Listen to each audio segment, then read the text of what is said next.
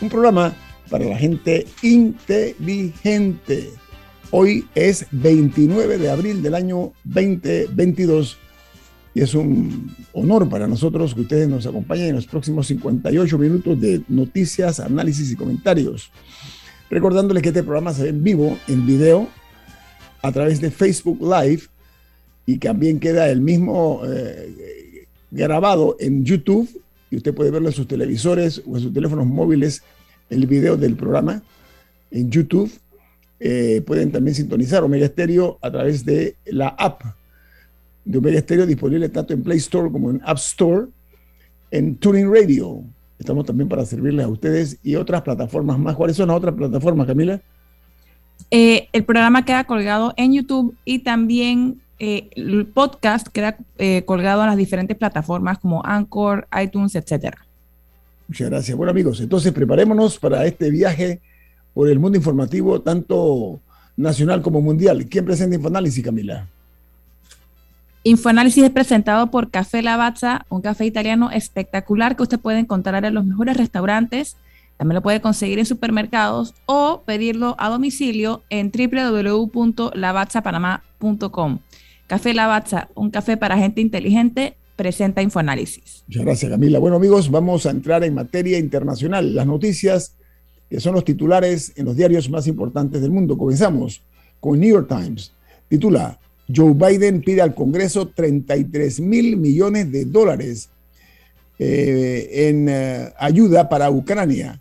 Dice que el costo de esta pelea no es eh, lo barato que se dice, añadiendo que ha profundizado en la estrategia de la misma y la solicitud de Joe Biden también representó una escalada en la invasión de Rusia a Ucrania en cuanto a que eh, la guerra eh, se está triplicando los gastos totales de emergencia de los Estados Unidos. El Washington Post, su principal titular es Estados Unidos respalda la entrada de la, en la OTAN de Suecia y Finlandia.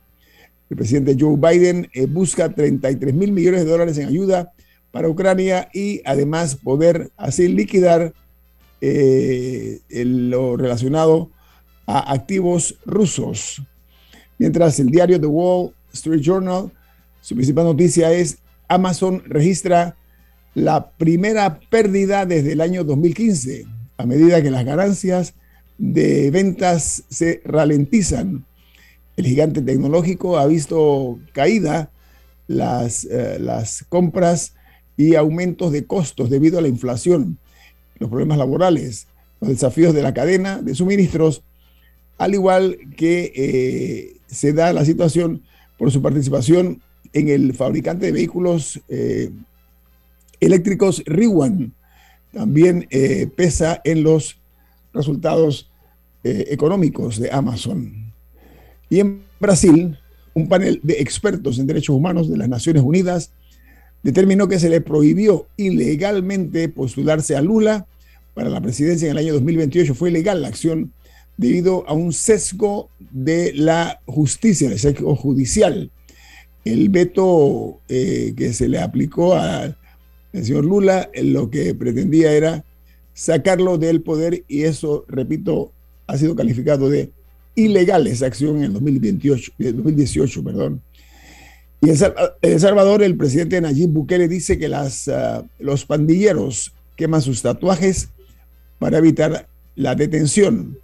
Los tatuajes, los tatuajes que los identifican eh, como miembros de alguna agrupación eh, eh, criminal es eh, la fórmula que están buscando para evadir el eh, cerco que está poniendo el ejército y la policía de El Salvador.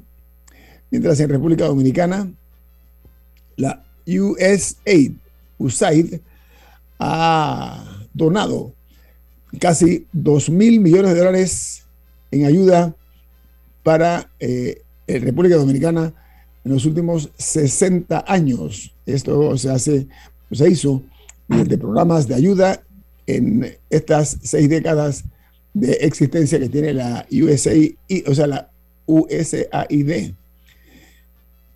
Mientras en Ecuador, el presidente Guillermo Lazo pide la renuncia a su gabinete al cumplir su primer año de gobierno y en la mitad de su mandato marcado por una guerra declarada contra el narco y una sangrienta crisis eh, que se está dando también en, en cuanto eh, a la parte económica.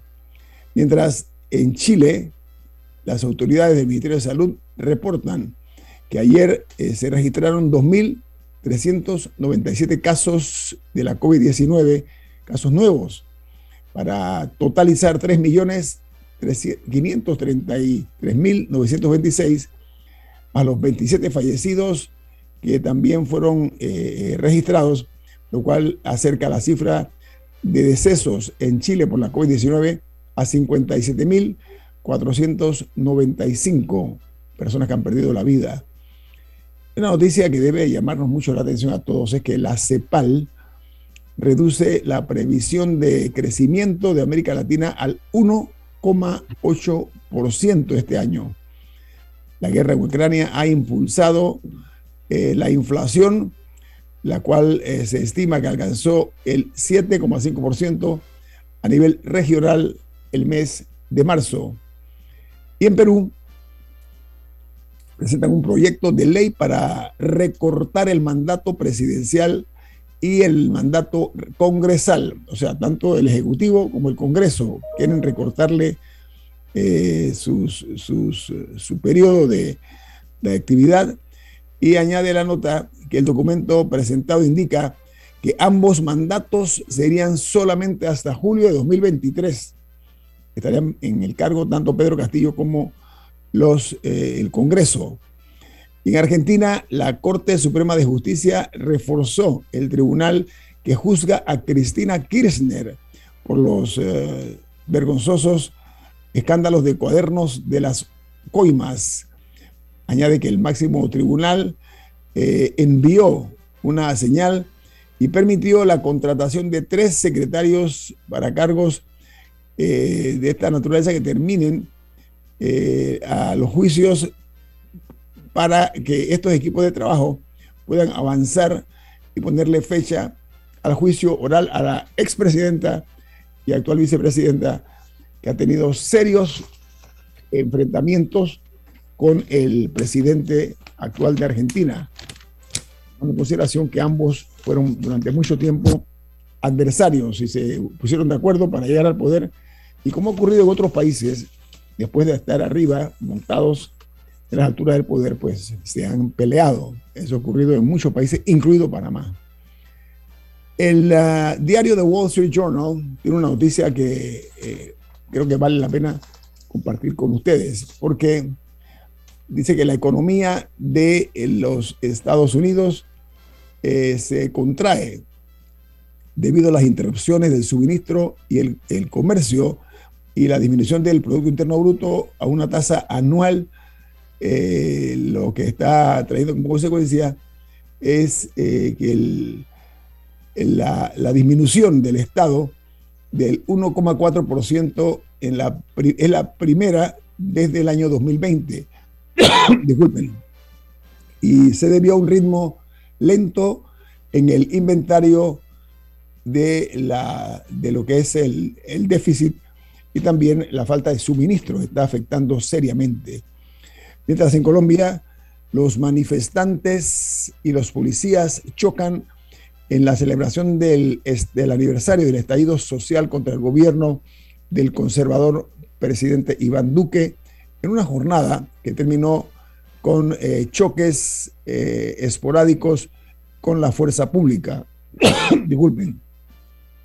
Mientras un estudio predice que el planeta, que un planeta más cálido, con animales enfermos, es lo que se prevé. Esto lo está provocando el cambio climático que llevará a un gran número de animales a huir de sus ecosistemas. Pero que al mezclarse de esa forma, las especies entonces encuentran más virus que favorecerán la aparición de nuevas enfermedades potencialmente transmisibles al ser humano. La experiencia amarga que hemos tenido con la COVID-19, que presuntamente sale o proviene de los, eh, de los murciélagos, bueno, miren ustedes, las especies podrían generar más virus todavía y es una noticia muy mala para la humanidad que está dañando la única casa que tiene o que tenemos, que es el planeta, el planeta Tierra. Y en Guatemala, debido al vencimiento de, varias, de varios lotes de vacuna moderna, el país se ha quedado sin dosis de vacunas para, para la segunda dosis para los niños cuyas edades oscilan entre 6 y 11 años. Muchísimos, muchísimos lotes de vacunas se vencieron. Mientras la Organización Mundial de la Salud no descarta la propagación regional e internacional del ébola desde la República Democrática del Congo y la OMS eh, dice que por ahora eh, ha calificado como de moderado esta, este peligro si es a nivel regional.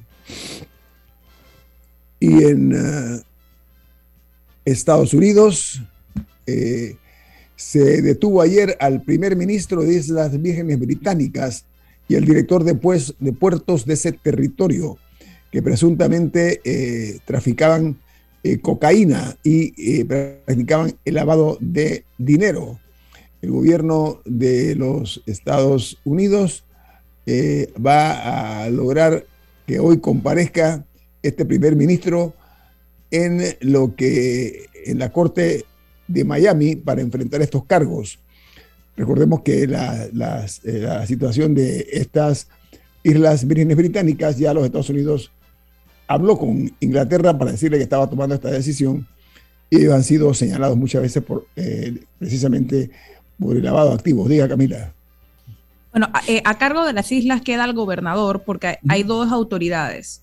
Una es el primer ministro, el premier, y un gobernador, que ese sí es designado por el gobierno británico. Y actualmente están el gobernador y el, el como el número dos del primer ministro mientras se soluciona esta crisis. Pero si todo se hizo a, partir de una investigación que inició en octubre eh, por eh, una persona que estaba encubierta y que eh, estaba haciendo parecer como que quería traficar una gran cantidad de droga procedente de Colombia mm. y era un informante de la DEA. De 700 mil dólares en droga. no, no, no, este, no, te estoy hablando de la de octubre. Esta, la, nueva. esta nueva fue por 700 mil, porque a partir de la investigación de octubre en la que surgió que el primer ministro presuntamente incluso tenían todo un sistema en el que hacían que, en el que protegían a personas que estaban involucradas en el tráfico y dejaban que se encontraran eh, paquetes por ahí de droga de mala calidad, o sea que no era la mejor, para hacer parecer como que le estaba combatiendo eh, el narcotráfico. Pero entonces a partir de esa investigación que empezó en octubre, ahora eh, llegó a Florida y también personas encubiertas de la DEA que se hacían pasar por miembros del cartel de, Sinaloa, eh, lo estaban, entre comillas, ayudando a introducir 5 kilogramos de droga y eh, a través de un pago de 700 mil dólares que iba a involucrar el lavado de dinero, eh, fue atrapado en Florida, que es donde se va a llevar a cabo el juicio. Sí, fue donde la DEA le puso la trampa al hombre, cayó pero esto, un grupo de... Pero esto aparte de, una investigación iniciada en octubre. Sí, sí, correcto, pero el, último donde lo atrapan es por un cargamento de 700 mil dólares. Agentes de la DEA que parecían mexicanos eh, le dieron a, la impresión de que ellos estaban pues comprando drogas de, los carteles.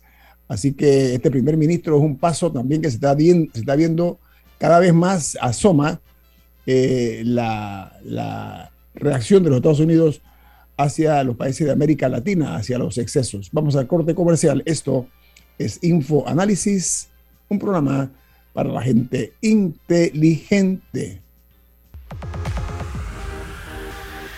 Omega Stereo tiene una nueva app. Descárgala en Play Store y App Store totalmente gratis. Escucha Omega Stereo las 24 horas donde estés con nuestra aplicación totalmente nueva.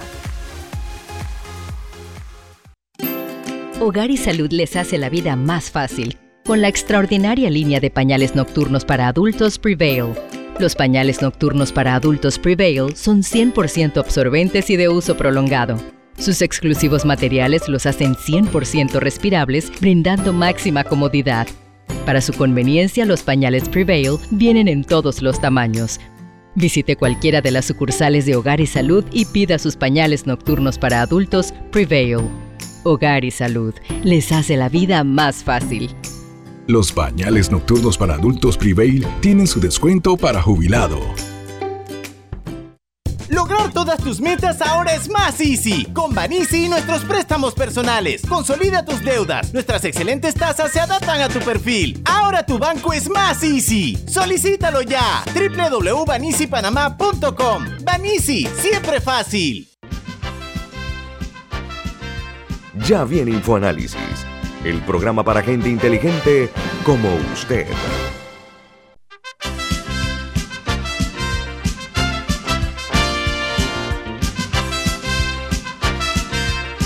Bueno, Rubén, usted tiene un mensaje importante. ¿De qué se trata?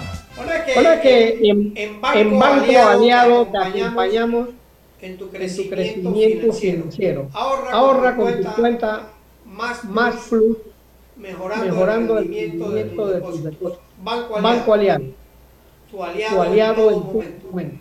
Visítanos, a nuestra página web bancoaliado.com y síguenos, en nuestras, redes, sociales como, arroba, banco, aliado. Banco Aliado.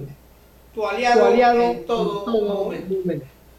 Gracias, Rubén. Bueno, amigos, eh, una noticia buena de un panameño que no termina y no para de recibir reconocimientos a nivel internacional. Ayer, la Universidad de Harvard, una de las universidades más prestigiosas de los Estados Unidos, eh, otorgó a el panameño Rubén Blades la medalla de las artes y se convierte Blades en el primer latino en recibir esa medalla.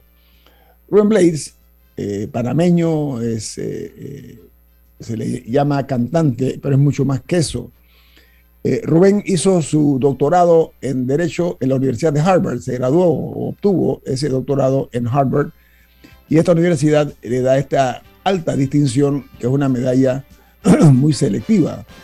Pero hay que recordar eh, que Rubén tiene, y esto lo digo para que sirva de ejemplo, porque en Panamá muchas veces eh, no se enaltecen los éxitos de los locales, sino que todo al revés, no se reconocen, pero se critica a la persona. Y en este caso, eh, Blades, este es otro de los logros que obtiene, no únicamente en el plano artístico, sino también que ya pasa pues, a, otra, a, otro, a otro nivel, por decirlo de alguna manera. Eh, Rubén Blades nos alegra, a nosotros, o por lo menos a mí me alegra como panameño, que continúe cosechando triunfos en esa carrera, eh, después de haber eh, estado participando de, forma activa con sus escritos sobre el tema sobre temas nacionales. Rubén viaja entre Panamá y los Estados Unidos, tiene casa aquí, tiene casa en los Estados Unidos. Y eh, tiene la, eh, en su currículo el hecho de haber sido candidato presidencial y de ocupar un tercer lugar. Eso me recuerda cuando también se lanzó otro independiente. Rubén se lanzó por un partido que se llama Papá de Gorón, que es Madre Tierra. Papá es Madre Tierra, ¿no? Pero eh, Rubén llegó en tercer lugar y también eh, Ricardo Lombana, el otro candidato eh, independiente que ensayó esta posibilidad, también llegó de tercer lugar. Y es muy eh, dejar de mencionar, y lo digo, repito, como parameño, este reconocimiento de, Harvard University a, Rubén Blades. Yo me alegro mucho, lo felicito.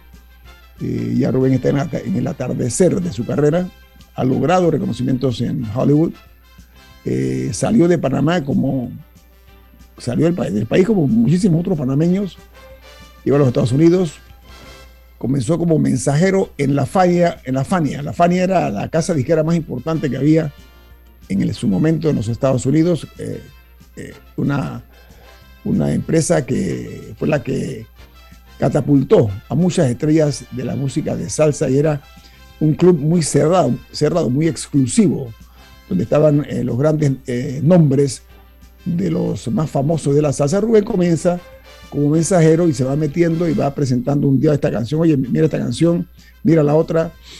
Y alguien allí, no recuerdo quién fue, por eso no me atrevo a decir apellido, ya, ya se me olvidó, en algún momento recuerdo eh, que lo sabía, alguien le dijo, oye, acá, ¿por qué tú no, no cantas tu canción? Y así comienza Rubén Blades a meterse en la, en la Fania con el respaldo de uno de los grandes, que era Willy Colón. Entonces él se convierte en el cantante de Willy Colón. Hace un binomio interesante. De ahí adelante eh, hay una pelea entre Rubén y Willy Colón, una disputa. Rubén sigue entonces con una banda que él, que eh, organiza, eh, una, Los Seis del Solar, y después una se llama, creo que Editus, en, en sus presentaciones internacionales. Yo lo vi en los Estados Unidos, en la ciudad de Houston, un lleno completo. Imagínense ustedes como aquí en los hangares de Albrook, aquí así, en, la pista de Albrook, así, algo similar. Lo llenó de arriba abajo, era el, artista principal. Y yo me alegro porque Rubén lo que, lo que le quede de carrera, porque el calendario es implacable en sus acciones y me alegro mucho de que a sus, estando ya en el séptimo piso de su vida, eh, haya logrado otra encomiable, eh, otro encomiable éxito, otro logro adicional, y esta vez reconocido, repito, por una de las mejores universidades de los Estados Unidos de América, que es Harvard. Diga, Rubén. Bueno, eh, también hay que darle mérito a los papás de Rubén Blake, Roland Díaz y, Rubén Blake, padre, que ambos eran artistas la mamá tocaba piano, muy, muy, una pianista muy consagrada.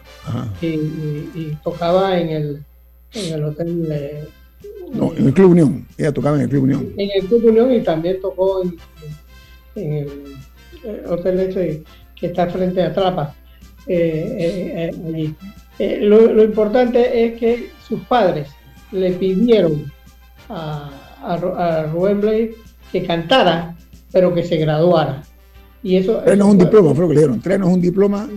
y, eso, fue importante. Y Rubén estuvo en la Facultad de Derecho, yo lo recuerdo allí, cuando nos íbamos a pie, a veces desde la Facultad de Derecho al famoso Don Sami, ahí en las noches cuando estábamos. Pero diga, diga, don Rubén, usted, eh, eh, para, hay una nueva generación que desconoce este sitio icónico del Don Sami, ¿no? Mucha gente no sabe de qué se trata está ahí, donde está, está hoy la farmacia Arrocha en España. Allí estaba el famoso Don. En un barrio, en un barrio. Claro, pero, pero eso fue importante, que los papás le exigieran el diploma a, Rubén Blades, porque ellos sabían que vivir de, de, artista, del arte, y, y, eso que en esa época de ellos era fácil porque esto estaba lleno de combos nacionales, eh, había lugares por todos lados donde los artistas vivían, los, artistas podían vivir de la música. Hoy en día es muy difícil.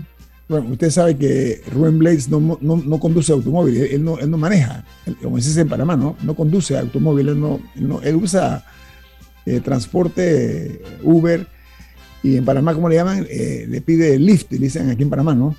Ese la pasa en eso, él no tiene automóvil. Él, incluso en, la ciudad de Nueva York, donde él tiene eh, parte de su, de su actividad en Nueva York, él siempre se ha manejado en metro o en, o en limusina o en, taxi, ¿no? Ah. Eh, ¿Sabes qué otro, sabe qué otro panameño destacado también en, la música no conduce automóvil? Pedro Altamiranda. Ese otro que anda, él anda o de a pie o anda en, eh, su esposa, eh, me consta, lo, moviliza y si no se toma su democrático taxi, entonces es como una, una, son personalidades que la gente no puede entenderlo, ¿no? Yo recuerdo que Rubén, eh, que era muy amigo de el grande Gabriel García Márquez, amigo personal, y, e incluso Gabo, como dicen a García Márquez, en sus libros ha mencionado a Rubén y tuvieron conversaciones muy profundas e intercambios de ideas. Eh, se presentaba eh, el, libro, un libro de García Márquez aquí en la Feria del Libro. Entonces yo fui con Camila casualmente. Y, eh, y, bueno, era él y el doctor Jorge Eduardo Ritter, amigo también personal de, de, Gabo. Y al terminar el evento, estaba Rubén firmando autógrafo tal y cual. Y Rubén, pues, de pie, parado afuera de la tlapa Y oye, Rubén, ¿a dónde vas? Yo sabía que él no tiene carro, ¿no? Hey, dame un bote. La palabra Rubén es muy vernacular en su forma de expresión. Hey, siempre dame un bote. Entonces se montó en mi carro, estaba Camila conmigo, y entonces eh, me pidió que lo, dejara, por favor, en un restaurante que yo desconocía su existencia. Y eh, fue una conversación muy interesante eh, la que tuvimos con Rubén, un hombre que, que se, los que lo conocemos, sabemos que Rubén es un hombre que puede ser o muy refinado en lo que escribe lo que dice. Ojo, escribe una, tiene una pluma muy buena, pero además una pluma aguda, ¿no? Muy filosa. Ha escrito algunos, algunas notas donde la ha criticado, por ejemplo, al presidente de Venezuela, eh, el, señor Nicolás Maduro, y Maduro fue tan fuerte que, le ha respondido a Rubén, cosa que es muy rara. Y se forman alguna forma, pues, pero, pero lo que quiero decir con esto es que hoy, en esta fecha, hoy como es viernes, como con un poquito relax por ahora, eh, me alegra mucho de ese otro logro obtenido por su esfuerzo personal, por su talento, por su capacidad y sobre todo por la entrega que él ha tenido para llegar a las alturas. Tiene los Grammys que usted quiera, reconocimiento como de los, de los premios Grammy, de la Billboard, bueno, tiene todo lo que un artista perdón, aspirara. Y tiene un doctorado en la Universidad de Harvard que también todo abogado quisiera tener. En pocas palabras, Rubén es un triunfador y yo eh, reconozco y resalto a los panameños que llegan a obtener este tipo de laudos, ¿no? Así que enhorabuena eh, por Rubén, que no se detengan los, los éxitos, los premios y los reconocimientos. Vamos al corte comercial. Al regreso, tenemos comentarios ya en otro escenario de la vida pública. Viene más aquí en Info Análisis. Este es un programa para la gente inteligente. Con Banisi y nuestros préstamos personales, lograr todas tus metas ahora es más easy. Obtén tu aprobación 100% digital y recibe rápido desembolso. Ahora tu banco es más easy. Solicítalo ya. www.banisipanamá.com. Banisi, siempre fácil. Cuando el verano te gusta, suena así. En 50 metros llegas a la playa. Dale like a Claro y cámbiate a un plan postpago con ilimitada DC30 y llévate un equipo gratis. Dale like a todo lo que te gusta con Claro. Promoción válida del 15 de enero al 30 de abril de 2022. Para más información visita claro.com.pa. La gente inteligente escucha InfoAnálisis los anunciantes inteligentes se anuncian en InfoAnálisis. Usted es inteligente. Llame al 269-2488 y todos lo sabrán. Infoanálisis, de lunes a viernes de 7 y 30, 8 y 30 de la mañana, en donde se anuncian los que saben.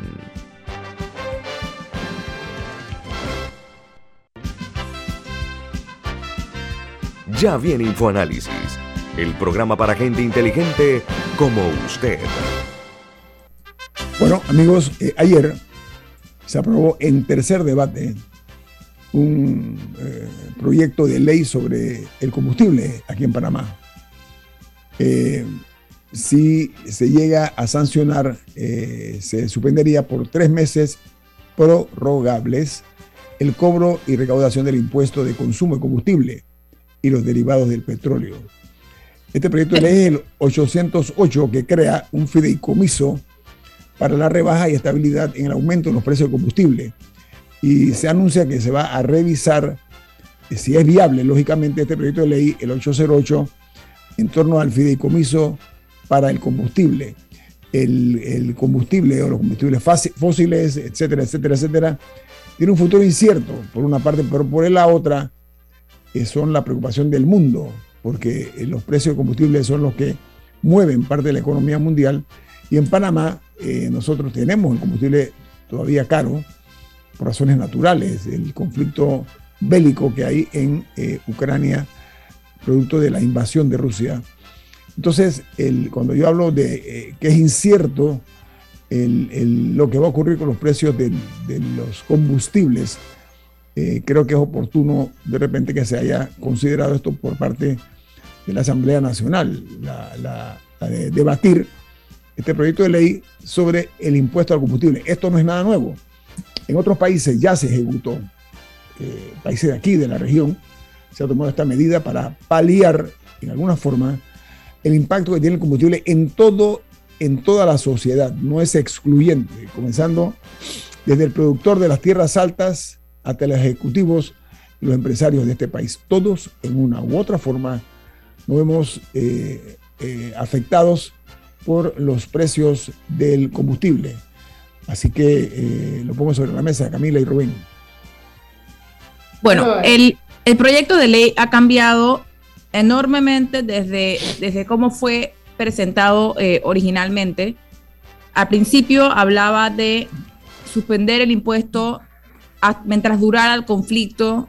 Después se modificó para que fuera por, eh, por tres meses y eventualmente ahora se habla de un fideicomiso, de la creación de un fideicomiso para estabilizar el precio, lo cual eh, no, sé, no sé entonces de dónde vendrían los fondos para ese fideicomiso, no sé si es algo que le han dejado al MEF que determine, ni exactamente cómo sería la repartición, o sea, cómo sería la, cómo, cómo llegaría el beneficio a los usuarios en particular, pero sí es un proyecto que ha sufrido muchísimos cambios. Es más, ya estaba en tercer debate, lo regresaron a segundo y ahí fue que, que se comenzó a hablar de la figura del fideicomiso. Así que habría que ver el proyecto final para ver exactamente qué, qué implica. Sí, e, es, vamos a, explicar, si me permiten, la figura del fideicomiso, perdón, es una disposición por la cual eh, el, testador deja su hacienda, o sea, se, deja o parte de ella eh, a la buena fe de alguien que en este caso y tiempo determinados eh, la tramita a otra persona o la invierte de modo que se le señala. Eso es lo que dice la palabra fideicomiso. En este caso, el, Estado toma esta, el Estado, bueno, si se aprueba en la Asamblea, se aprueba esta figura del fideicomiso. Diga, señor Murgas. Bueno, mira, eh, lo interesante es de lo que las cosas que están ocurriendo en la asamblea. No, pero el fideicomiso primero, primero fideicomiso, Rubén, esto nos, nos, toca a todos, a todos. Lo que, lo que tenemos. Bueno, no sabemos eso, no sabemos eso. Bueno, por eso, en caso de que esto fructifique, no es lo que estoy tratando de decir. Pero, pero, pero, es importante que sepamos algo que está ocurriendo en la asamblea. Eh, eh, en la asamblea normalmente hay bancadas de todos los partidos eh, y, votan eh, por línea de, eh, partido. ¿Qué ha ocurrido en la Asamblea? En la, Asamblea ha, ocurrido que las leyes, todas las leyes que se están pasando, buscan lograr lo que se llama la magia del consenso. Porque para que las leyes no salgan eh, no se ganaba nada con eh, eh, que una ley se pasara por un voto y después en el próximo periodo se tumbaba esa, esa, Las leyes ahora mismo que se están pasando en la Asamblea llegan con la magia del consenso. Y, y, eso que está provocando que todas las leyes que se pasan pasen sin ningún voto en contra. Y, eso es, eh, bueno, eh, habla bien de la, de, la Asamblea eh, y, que, se está logrando. Y puede ser que esta práctica continúe en los próximos, en, los próximos periodos. Pero, pero no, no, es un, no es un consenso artificial, porque por ejemplo, uno de los proyectos de esta semana, no recuerdo cuál, fue aprobado con 43 votos a favor, 0 votos en contra y 0 abstenciones. Eso no es que toda la Asamblea votó a favor, eso es que faltaban 28 diputados que no estaban ahí. Entonces no sé si la práctica ahora es, si no vas a estar de acuerdo ni vengas, quédate en tu casa. Es una política, eso, eso se estila. ni vengas, no, nada más no vengas, quédate en tu casa, mira televisión y no vengas a la asamblea para que no se vean los votos en contra, porque también es muy sospechosa la falta de una oposición en la asamblea que los, diputados del, Partido Panameñista y el Partido Cambio Democrático como que no, se ha visto una beligerancia y aún así el PRD siento que no, la ha tenido fácil, por lo menos el gobierno, el Ejecutivo, porque algunos de sus proyectos a los que más ruido le ha hecho, como el de la extinción de dominio, ahí quedó en pausa hasta que vuelva a arrancar una nueva asamblea. Y este es un proyecto que el ministro en reiteradas ocasiones hablaba en público. Me parece que el presidente lo ha mencionado en discursos y a pesar de tener la mayoría de su partido, ese proyecto, por ejemplo, no ha prosperado. y hay otros así, hay otros así que dejan en el congelador. Así que yo creo que esos son, creo que son consensos artificiales. Lo que pasa es que eh, se ha pretendido en alguna forma encontrar eh, algún estilo de refinamiento. Entonces dice, eso es parte de la técnica legislativa. Eso es lo que a mí me han dicho, ¿no? El, diputado se queda afuera a la hora de votar, no manda al, suplente. O sea, hay una serie de actitudes que son aprendidas a lo largo y ancho del paso por la Asamblea y en el Pleno, que eh, tienen a veces eh, a que suenan a veces hasta alguna fórmula macabra, ¿no? Porque en temas importantes eh, evitan eh, tener que comprometerse. Yo, yo insisto una vez más en la necesidad de que aquí, si verdaderamente somos un país que nos eh, pretendemos llamar del primer mundo, lo primero que yo creo que hay que hacer, entre otras cosas, es que se conozca, ¿sí? Como hacen en otros países, cómo vota cada diputado. Bueno, eso ya existe. Sí, en esta asamblea, yo sí debo decir, en esta asamblea en este, públicamente, públicamente. Sí, sí, es un, es un sistema electrónico en el que los diputados votan electrónicamente y queda el registro de cómo votaron. Yo sí debo decir, eso sí lo implementó esta asamblea y sí es un, sí es un ganchito que tienen. Pero que sea. Sí lo debo decir. puede buscar, hay un sitio web y uno entra al sitio web y está disponible. ¿Ah, sí? Ah, bueno. Sí, en este, sí, esta sí se la concedo a la Asamblea. Eh, pero algo, algo más que pasó ayer es que pasaron una gran cantidad de proyectos de ley en, en pocas horas, y en, entre ellos dos proyectos de ley que involucran la creación de aún más corregimientos. Eh, habría que hacer la matemática de cuántos van. Sancionados por el presidente creo que van 20. Pero, ayer hay, pero hay un par que todavía están esperando sanción o veto a un par de proyectos, pero no recuerdo cuántos corregimientos implican en total. Y ayer se aprobaron dos o tres más, porque hay uno que era de Madugandí, eh, otro que creo que era de otra comarca, y no recuerdo si la de Bacamonte fue ayer o en días pasados, pero, pero sí el festín de corregimientos. Y hay que ver eh, si el presidente Cortizo sanciona o veta eh, estos.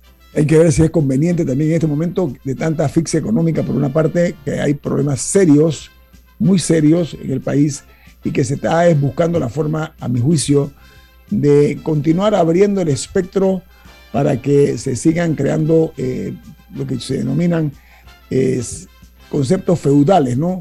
Que ya se dividen feudos en una provincia en Bucas del Toro. Creo que son 14 corregimientos que se están creando. Hay en, en el área de las provincias centrales también la misma figura y esto convierte una vez más el Estado en un, eh, un elemento gordo, eh, obeso, con mayor carga eh, política, con mayor carga en costo económico. O sea, esa es parte del problema porque eso crea un aumento de, la, de lo que se conoce en términos llanos como la burocracia, ¿no? Entonces... Don, Murgas creo que tiene un comentario. eso, eso no se está midiendo, me parece bueno, aprovechenme que yo estoy ahí en la asamblea y, veo algunas cosas. Eh, ¿Qué ha pasado con eh, el fomento? Yo estoy de acuerdo que hay un crecimiento eh, de... Obsceno, es obsceno, obsceno. O sea, antes eran 505 corregimientos. Cuando, cuando se abrió el sistema de representantes de corregimiento, habían 505 corregimientos. Ya vamos por 700. ¿Qué ha pasado? que que eh, las provincias, el país estaba eh, dividido en nueve provincias.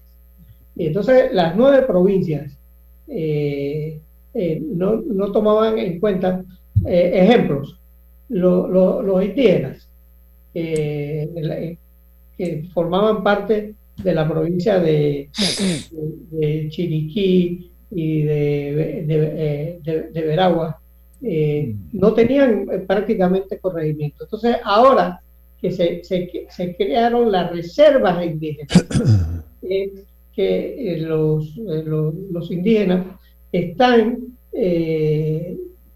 fomentando la creación de corregimientos. ¿Por, qué? Porque no tenían corregimientos. entonces era una, una extensión muy grande sin representantes de corregimiento. Y el representante de corregimiento tiene un salario de, creo que, si no me equivoco, de mil dólares, mil, mil, mil, mil balboas.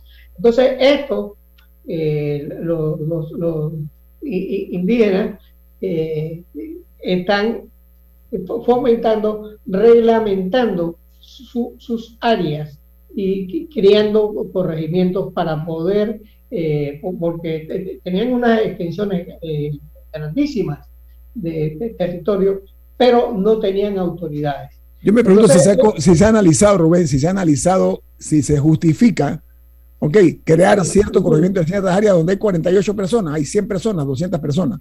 Bueno, yo, eh, entiendo, yo entiendo la jugada política, atención, no, no soy ajeno a eso, pero hay que ver el beneficio para el país, ¿no? Claro, y, también, también hay, que darse cuenta que, digamos, la, el distrito de Panamá, que nada más tiene eh, 20 eh, o 21 corregimientos, no, no, no, no, no me equivoco, con una alta población una, una, una alta población y, eh, y, corregimientos que tienen, tienen eh, 30 mil, 40 mil eh, eh, personas. habitantes. Entonces, comparado con, con los, los, interioranos que tienen una escasa población, pero una, una alta territorialidad, o sea, es un territorio bastante grande. Entonces, estos son fenómenos que yo creo que la sociedad tiene que discutir. Cuando se justifica el... Eh, porque los, los 505 eran 505 corregimientos eh, en los cuales estaba dividido el país entero. Camila, Camila quiere Sí, yo estoy de acuerdo que hay que tener una conversación sobre cuál es el rol del representante, eh, para, o sea, cuáles son sus funciones, cuáles de estas funciones están siendo acaparadas por los demás, si necesita dársele nuevas atribuciones o si se le debe quitar alguna. Eso claro que hay que tener el debate. Pero aquí están creando y creando y creando a espaldas de la población y a pesar de que hay un gran cuestionamiento eh, y no están presentando las justificaciones para los mismos. Yo creo que el corregimiento más grande que tiene el país, me parece que es Tocumen, que creo que tiene como 50 mil personas.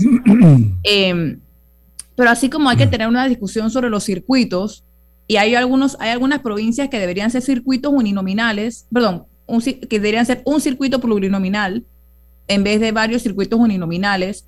Eh, y así hay que tener esas discusiones y hay que, a punta de planificación y cuáles son las necesidades del área, qué recursos necesitan, eh, pero no simplemente crear, pues, crear por crear que es lo que, es, un poco el presentimiento que se tiene, que es lo que está pasando. Un plumazo, ¿no? Que le dan, un, plumazo.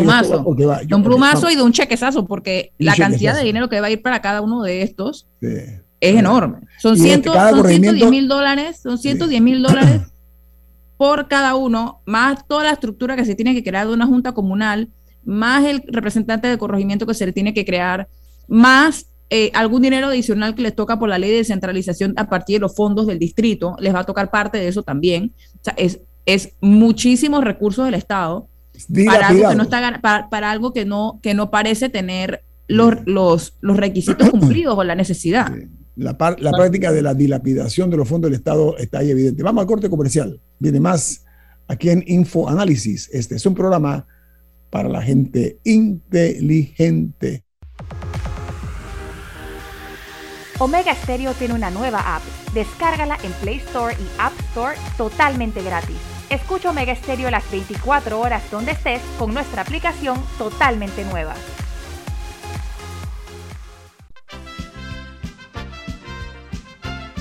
La gente inteligente escucha InfoAnálisis. Los anunciantes inteligentes se anuncian en InfoAnálisis. Usted es inteligente. Llame al 269-2488 y todos lo sabrán. Infoanálisis, de lunes a viernes de 7 y 30, 8 y 30 de la mañana, en donde se anuncian los que saben. Inundado de papeles en su oficina. Gasta mucho tiempo buscando documentos y archivos. En Solutexa Digitalizamos los documentos de su empresa y le proporcionamos un software poderoso y fácil de usar para que pueda organizar y encontrar esos documentos escaneados. Llámenos al 209-4997 para un demo sin compromiso. Solutexa, expertos en digitalización y gestión documental.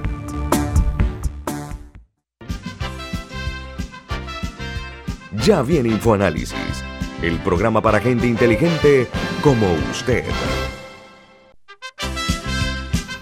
Las autoridades de salud, perdón, están dando cuenta de que hay un aumento de casos de la COVID-19 post Semana Santa, o sea, después de terminadas las actividades de Semana Santa, y han subido a 874 los casos en las últimas 24 horas, 874 y un fallecido.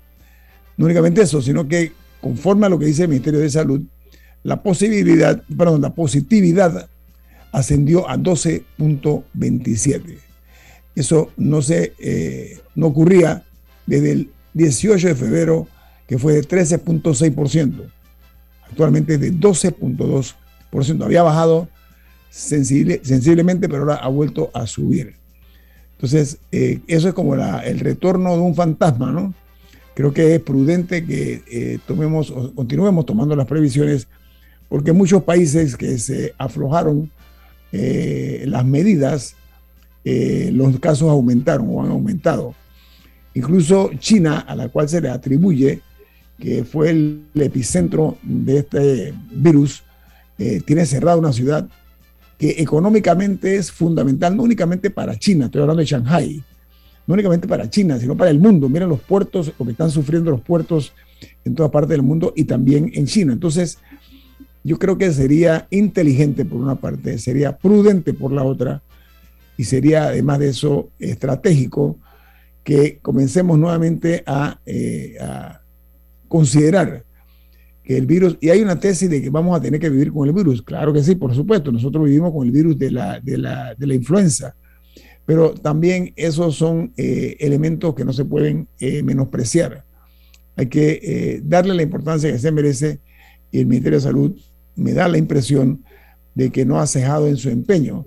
Por supuesto que si todos nos cuidamos, vamos a evitar que sigan aumentando los casos. Así que esto es una cuestión nada más de asegurarnos de no tener excesos en cuanto a las medidas preventivas, estoy hablando de la mascarilla, de las distancias, etcétera, ¿no, Camila? Bueno, en ese sentido, un recorderis de que ya se abrió la puerta en Panamá, ya el Ministerio Público, perdón, el Ministerio de Salud anunció la posibilidad para las personas mayores de 50 años o las personas inmunosuprimidas de que acudan a los centros de vacunación y se apliquen una segunda dosis de refuerzo. Eh, pero es solamente para estas poblaciones, no es para la población en general. Y esta se recomienda a partir de los cuatro meses de haberse puesto el primer refuerzo, es decir, la tercera dosis. Eh, asimismo, quizá eh, por prevención, no sé si hay empresas que pueden decidir que si ya han regresado a la oficina, llevar a algunos trabajadores a sus casas. Eh, hay, medidas que se pueden tomar para tratar de, reducir la posibilidad de contagio. Creo que ayer fue el primer día que pasamos el 10% de, de, pruebas positivas en meses. Em, y esperemos que se mantenga ahí y que no crezca. Pero eh, si hay medidas, la posibilidad que está en 12%. sí, por eso, por eso, fue la primera vez que, que superó el 10% en, en varios meses. En, meses, ajá. Ajá. Eh, que es, que es motivo para ser precavido eh, y de si uno siente síntomas de resfriado, no asumir que es un resfriado nada más, sino acudir a hacerse una prueba, eh, porque no necesariamente es que le pique la nariz por la lluvia, que la gente se va, creo que se ha perdido un poco esa costumbre que la gente vaya a hacerse pruebas si se siente mal, para evitar así contagiar a los demás. Y sí, o sea, más que la histeria colectiva, creo que es un momento como para tomar, retomar ciertos cuidados que quizá habíamos dejado de hacer. Bueno, pero hay que tener cuidado también porque eh, hay, países que dan malos ejemplos. Estados Unidos está dando ejemplos horribles. Eh, juegos de béisbol con 40 mil personas y nadie eh, usando mascarilla. Entonces, y es una nación civilizada que tiene un sistema de, publicidad y de periodismo del, eh, primer mundo y, la, gente desobedece el sentido común. Y, esto eh, ocurre en, Europa también. O sea, porque siempre nos acomplejamos a que somos un país del tercer mundo, ¿no? El primer mundo nos está dando malos ejemplos con, con el combate de la pandemia. Ahora, eh, la dureza de la pandemia ha enseñado, pero a la brava, la importancia de muchas cosas que antes no teníamos presente. Voy a referir a una, y es la salud mental.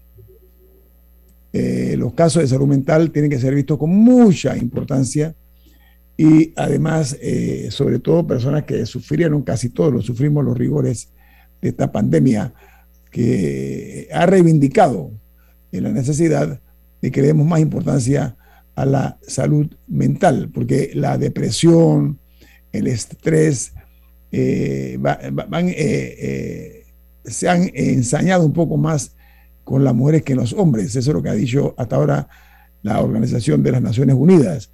Entonces el problema no es vacunarse, sino la disponibilidad de vacunas. Miren la tragedia que está pasando en Guatemala. En Guatemala se compró un lote importante de vacunas y se han perdido miles de, estas y los niños de, de, 6 años a 11 no tienen ahora el refuerzo de la vacuna. Panamá, felizmente, y hay que reconocerlo, la vacunación ha sido todo un éxito, afortunadamente, la gente ha sido muy consciente.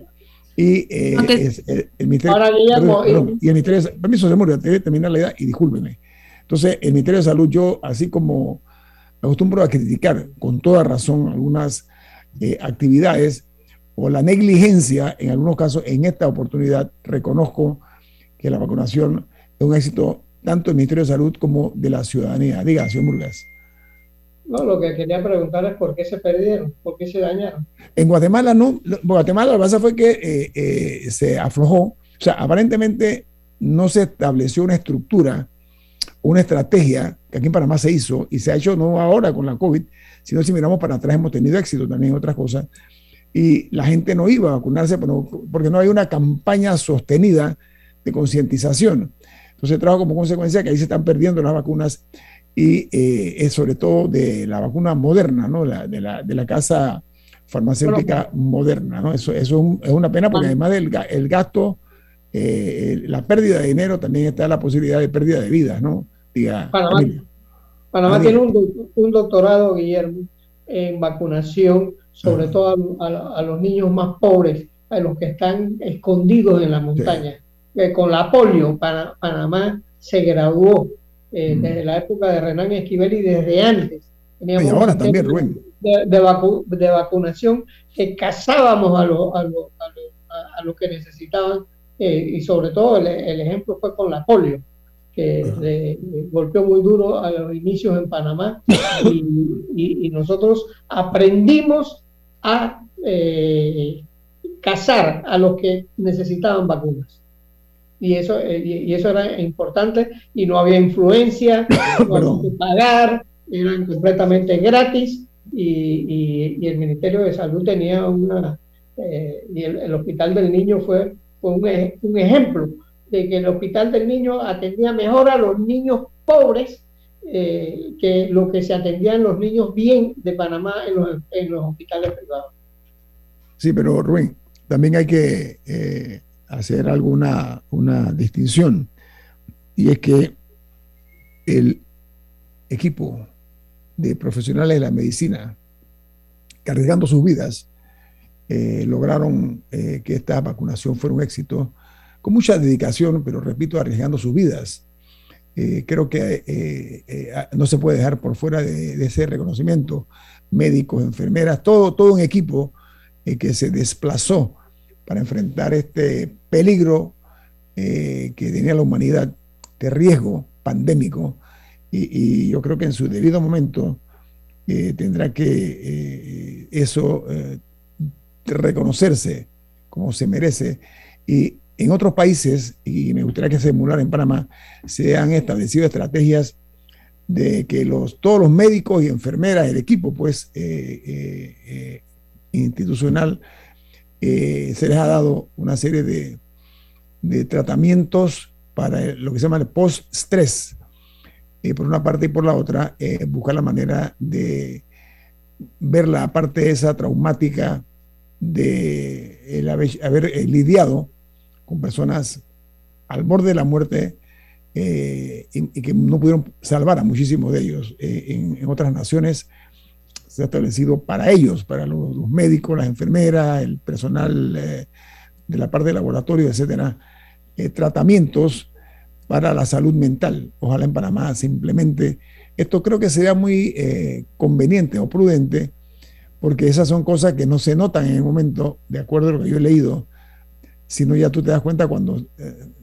no, es percibible a primera vista, sobre todo a las personas que no tienen formación médica, porque si se le suma el estrés, etcétera, es una combinación, eh, es un cóctel eh, muy peligroso. Bueno, nos vamos. Viene Álvaro Alvarado con su programa Sin Rodeos. Camila, ¿quién despide Infoanálisis? Eh, nos vamos gracias a Café Lavazza, un café para gente inteligente que despide Infoanálisis. Amigos, nuestro sentido de agradecimiento, nos vamos. Ha finalizado el Infoanálisis de hoy. Continúe con la mejor franja informativa matutina aquí en Omega Estéreo 107.3, Cadena Nacional.